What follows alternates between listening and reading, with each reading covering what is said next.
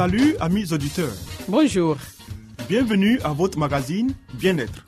Un programme qui vous donne des informations pour une vie meilleure. Je suis Léonie Agbessi et à ma compagnie, René Kamounou, vous êtes sur la radio mondiale adventiste.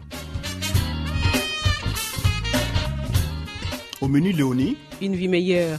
Des secrets pour votre santé et votre bien-être. une euh, présentation de Zézé Baye. Ensuite, Harmonie, des conseils pratiques et des astuces pour une famille véritablement heureuse. et Stéphanie Koulibaly, nous fera cette présentation. À l'écoute de la Bible avec le pasteur Salomon Tano, Restez avec nous toujours sur la radio mondiale adventiste. Zézé Bailly nous conduit maintenant dans une vie meilleure.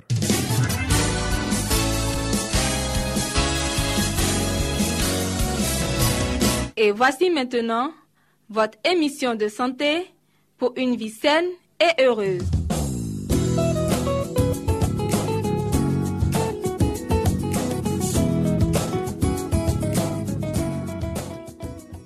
Bienvenue à votre émission de santé sur les ondes de votre radio préférée. Consommation de viande et violence. Tel est le thème que nous allons aborder au cours de ce temps d'antenne. La consommation de viande implique un acte de violence cruelle contre les animaux. Existerait-il une quelconque relation entre l'augmentation de la consommation de viande et celle de la violence sociale? Bien qu'il existe des indices liant la consommation quotidienne de viande avec les altérations du comportement et en particulier de l'agressivité, les recherches scientifiques qui le confirmeraient manquent. Pourtant, en observant la violence croissante qui affecte aussi bien les enfants que les étudiants, les couples, les adultes et même les animaux des sociétés dites développées, on finit par se demander si elle ne serait pas liée à l'augmentation de consommation de viande, outre ce que l'on sait déjà à propos de la consommation d'alcool et d'autres drogues. C'est en fait que la violence a toujours existé, mais ce qui attire l'attention, c'est précisément qu'elle croît sans que l'on s'y attende dans des sociétés éduquées dont tous les besoins sont apparemment satisfaits. L'un des principes de l'épidémiologie énonce que la corrélation n'est pas nécessairement signe de causalité, c'est-à-dire que le fait que la consommation de viande augmente parallèlement au taux de violence n'indique pas nécessairement que l'un soit la cause de l'autre. Mais cette corrélation crée en tout cas une hypothèse de travail intéressante, encore à explorer par la science. Même en l'absence de données scientifiques, il existe des antécédents dans l'histoire de l'humanité qui appuient une relation causale entre la consommation de viande et l'augmentation de la violence. On dit que les gladiateurs de l'Antiquité romaine s'alimentaient de viande crue avant le combat. Dans l'Iliade, Homère relate comment, entre deux batailles, l'on offrait des banquets à base de viande aux guerriers. Tout au long de l'histoire, des philosophes et moralistes ont signalé que certains aliments tels que la viande et ses dérivés favorisent l'agressivité comme le comportement violent. Le livre de la Genèse mentionne que la terre était pleine de violence. Jésus lui-même y a fait référence lorsqu'il a dit, en effet, comme ont été les jours de Noé, ainsi sera l'avènement du Fils de l'homme.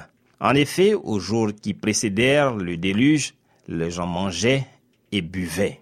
La violence qui règne de nos jours serait-elle liée aux abus du boire et du manger, à la torture et à l'assassinat non nécessaire de millions d'animaux dans le monde entier pour les transformer en viande?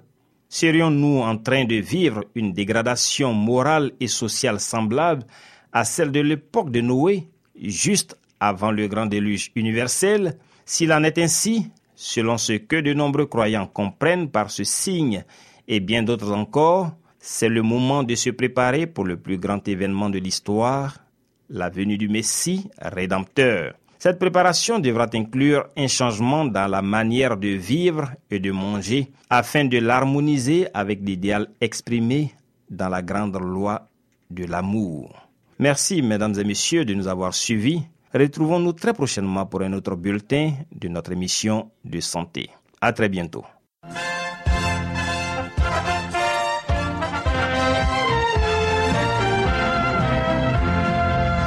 Harmonie, des conseils pratiques et des astuces pour une famille véritablement heureuse. Stéphanie Koulibaly. Pour vous entretenir.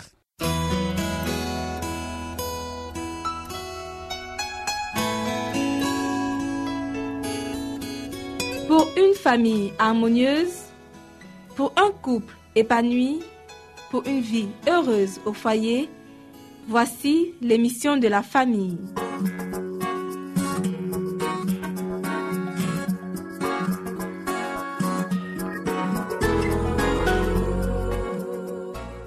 Bonjour à tous, bonjour à toutes, soyez les bienvenus sur votre radio préférée.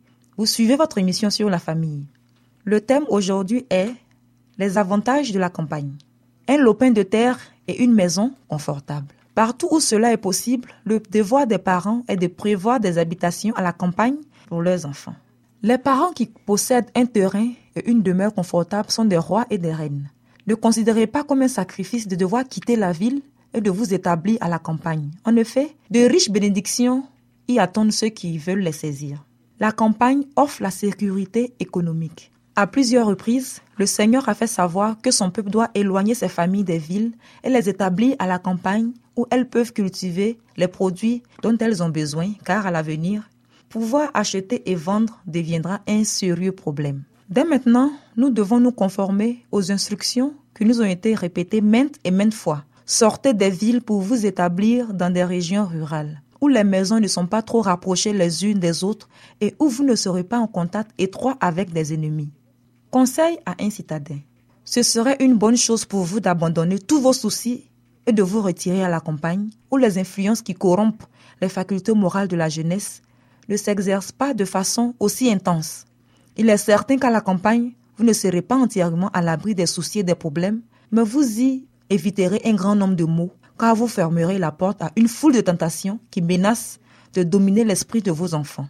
Ils ont besoin à la fois d'occupation et de diversité. La monotonie de leur foyer les rend insatisfaits et remuants.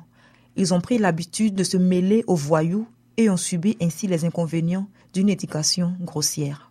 La vie à la campagne leur serait grandement bénéfique car une activité en plein air favoriserait leur santé à la fois physique et mentale ils devraient avoir un jardin à cultiver, ce qui leur procurerait à la fois un divertissement agréable et une activité utile. La culture des légumes et des fleurs développe le goût et le jugement, tout en donnant une connaissance plus étendue de la création de Dieu, de sa beauté et de son utilité. Orientés vers le Créateur et le Maître de toutes choses, leur esprit s'en trouvera affermi et ennoblé. De riches bénédictions promises aux habitants de la campagne. Dans ces profondeurs, la terre tient en réserve de riches bénédictions pour ceux qui ont le courage, la volonté et la persévérance de recueillir ces trésors. De nombreux fermiers n'ont pas tiré de leur terre des revenus normaux parce qu'ils ont considéré la culture comme un travail dégradant. Ils ne se sont pas rendus compte qu'ils s'y trouvent une bénédiction pour eux-mêmes et pour leur famille. Un travail qui stimule l'esprit et affine le caractère. En cultivant le sol, le travailleur attentif découvrira des trésors auxquels il n'avait jamais pensé. Personne ne peut faire de l'agriculture ou du jardinage avec succès sans se soumettre aux lois de la nature. Il faut étudier les besoins spéciaux de chaque variété de plantes. Suivant l'espèce, il faut des terrains et des méthodes de culture différents. Le succès ne s'obtient que par la soumission aux lois qui gouvernent ces diverses espèces de végétaux.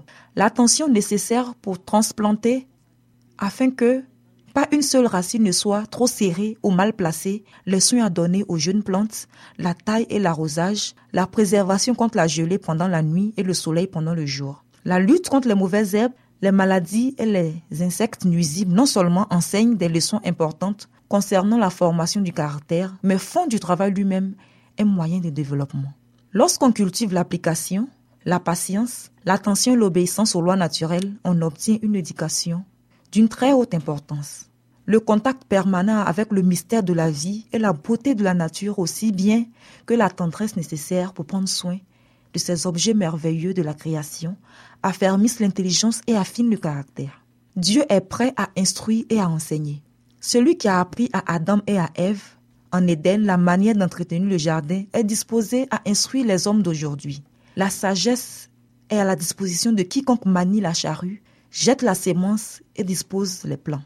La terre renferme des trésors cachés et le Seigneur aimerait voir travailler la terre par les milliers et dizaines de milliers de gens qui s'entassent dans les villes pour tenter la chance de gagner quelques sous. Ceux qui établissent leur famille à la campagne la préservent d'un grand nombre de tentations. Les enfants qui vivent avec des parents aimants et craignant Dieu, ils sont d'ailleurs beaucoup mieux placés pour recevoir les enseignements du grand maître, qui est la source de toute sagesse. Ils bénéficient ainsi d'une occasion nettement plus favorable d'acquérir une formation qui les prépare au royaume des cieux. Le plan de Dieu pour Israël. Par la désobéissance, Adam et Ève avaient perdu l'Éden et toute la terre avait été maudite à cause du péché. Toutefois, si le peuple de Dieu se conformait aux instructions reçues, le pays serait rétabli dans sa fertilité et sa beauté première. L'Éternel avait lui-même donné à Israël des directives pour cultiver le sol et contribuer à cette œuvre de restauration. Ainsi, grâce aux prescriptions divines, tout le pays était destiné à devenir une leçon de choses pour illustrer la vérité spirituelle.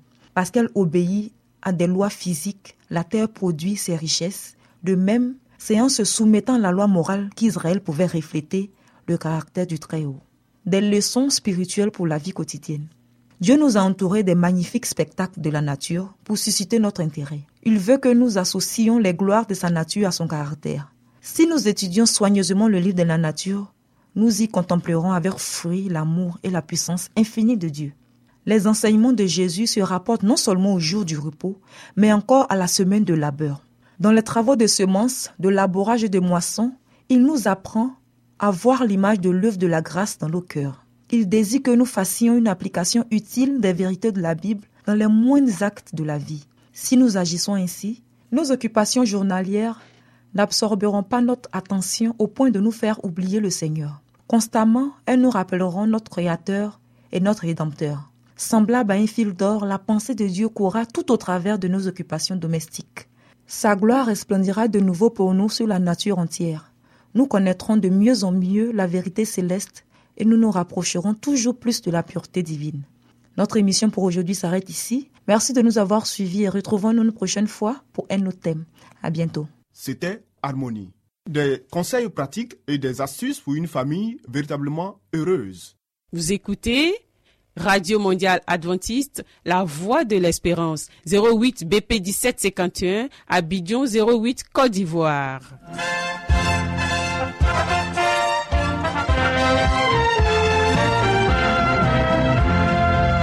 Mettons-nous à l'écoute de la Bible avec le pasteur Salomon Tano. Nous avons certainement lu plusieurs livres prestigieux traitant de problèmes divers. Mais avons-nous aussi lu la Bible, ce livre si vieux et pourtant si actuel? Ce livre si mystérieux pour certains, mais qui apporte des solutions à nos problèmes et nous révèle l'avenir? À travers cette série d'émissions, découvrons ce livre exceptionnel.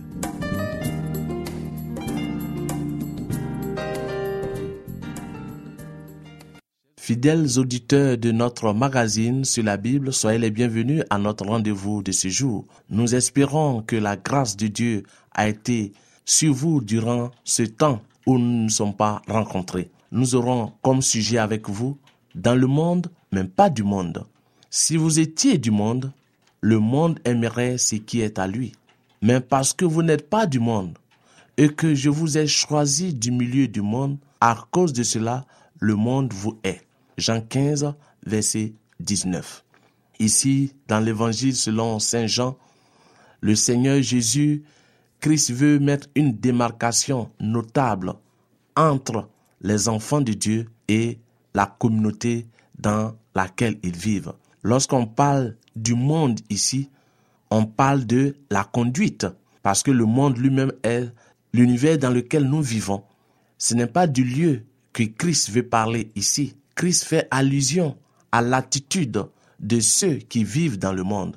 Et comme l'enfant de Dieu est aussi dans ce monde où nous vivons comme espace, nous ne devons pas adopter le même comportement, la même conduite. Et si nous nous démarquons et que nous marchons selon la voie de Dieu, ne soyons pas aussi surpris d'être haïs ou d'être rejetés, parce qu'on trouvera ce que nous faisons comme une opposition à leur conduite. Le Seigneur notre Sauveur connaissait chaque facette des expériences que ses disciples rencontreraient et tous les conflits qui les assaillerait après lui. Le Seigneur Jésus-Christ dit à ses disciples, Si le monde vous hait, sachez qu'il m'a haï avant vous. Jean 15, verset 18. Pour dire que ne craignez pas ou ne soyez pas surpris de cette attitude des gens envers vous, parce que celui même que vous suivez, votre maître a été le premier à être haï et rejeté. En tant que chrétiens, ne devons pas nous irriter, ni nous impatienter à la pensée de nos contacts avec les gens du monde. Ils ne possèdent pas la croyance en la vérité. Aussi, quoi qu'ils disent ou fassent, gardez votre calme, bien-aimés. Chaque fois que vous vous laissez aller à l'irritation, vous démontrez par vos paroles que vous ne possédez pas cette foi qui œuvre par l'amour et sanctifie l'âme. Vous avez un orgueil personnel et une importante réserve d'indépendance et vous n'êtes en aucun cas préparé à vous associer en affaires ou même en tant que chrétien parce que vos propres traits de caractère ne sont pas en accord avec les principes bibliques et vous empêcherez de rester partenaire. Les chrétiens peuvent conserver une réputation sans tâche s'ils sont chrétiens, ce qui signifie semblable au Christ. Dieu a amplement pourvu à ce que par la foi au Seigneur Jésus-Christ, ceux qui sont fils et fils de Dieu n'échouent ni ne soient découragés dans un futur sombre et troublé, qu'ils savaient devoir venir. Le Seigneur Jésus-Christ est peiné pour ses disciples, car ils doivent passer par les nombreuses afflictions que le monde leur infligera. Il les prépare pour ce temps d'épreuve, où ils seront vivement tentés de perdre leur foi, en présentant à leur esprit les aspects prometteurs de l'avenir. Il mêle les traits lumineux et remplis d'espoir aux perspectives les plus sombres.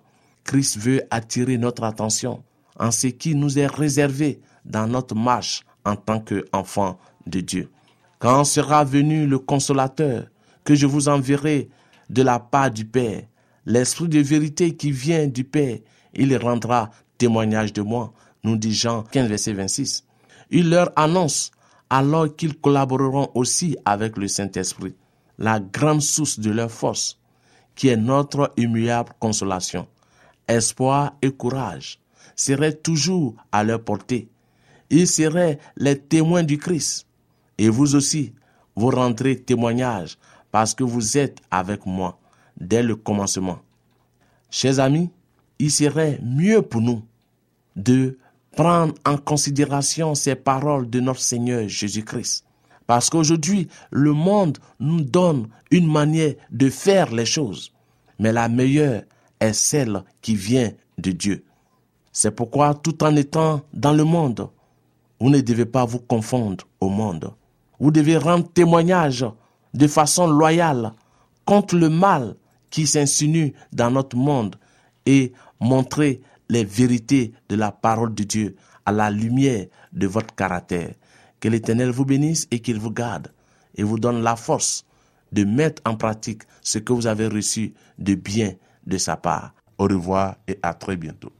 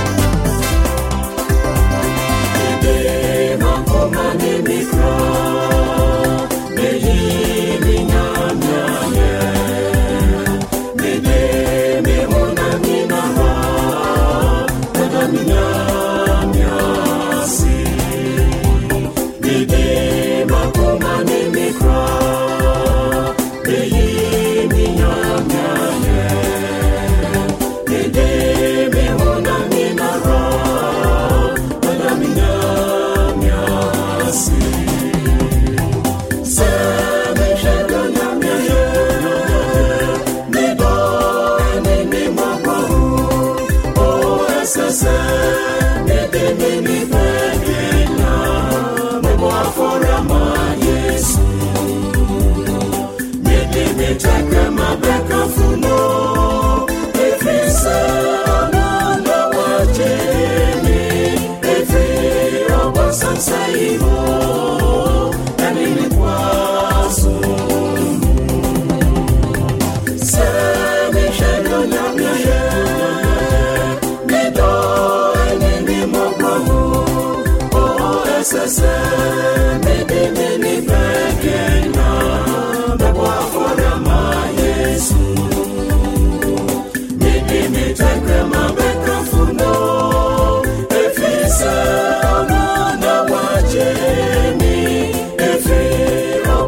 Si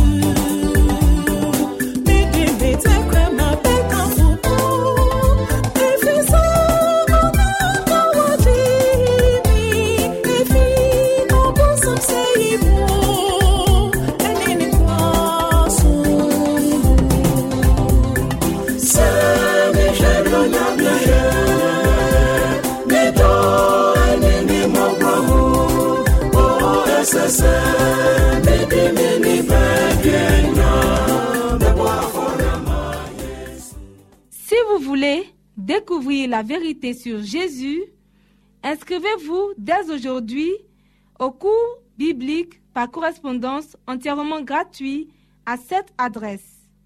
Radio Mondiale Adventiste, La Voix de l'Espérance, 08 boîte postale 1751 Abidjan 08 Côte d'Ivoire. Veuillez noter notre email La voix de l'espérance awr@yahoo.com.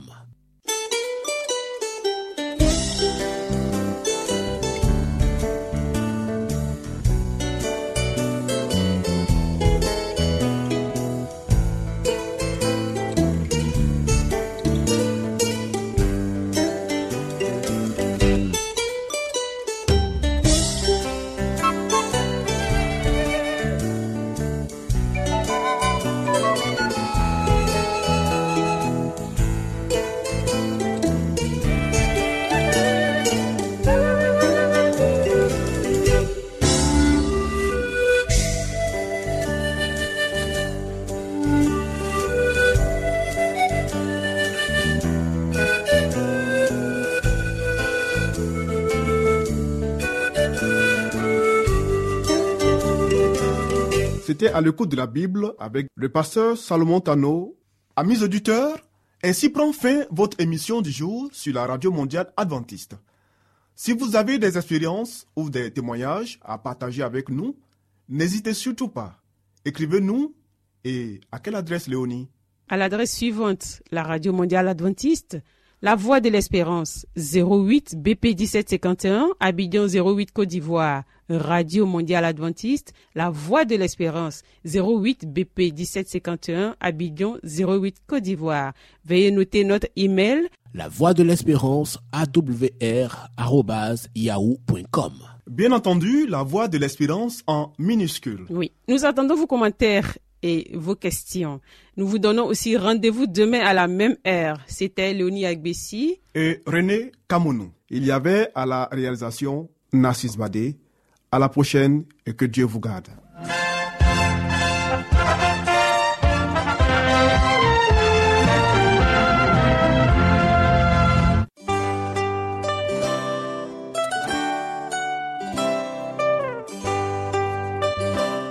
Voix de l'espérance vous dit, Jésus revient bientôt. Nous tenons à votre disposition un cours de Bible par correspondance entièrement gratuit.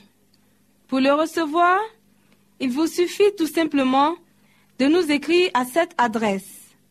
Radio Mondiale Adventiste, La Voix de l'Espérance, 08 boîte postale 1751 Abidjan 08 Côte d'Ivoire. Veuillez noter notre email La voix de l'espérance awr@yahoo.com.